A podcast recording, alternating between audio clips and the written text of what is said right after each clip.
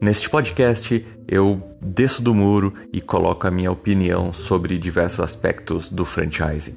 Neste episódio número 1, um, é a diferença entre franchise e licenciamento de marca. Quer saber o que eu penso? Escuta aí.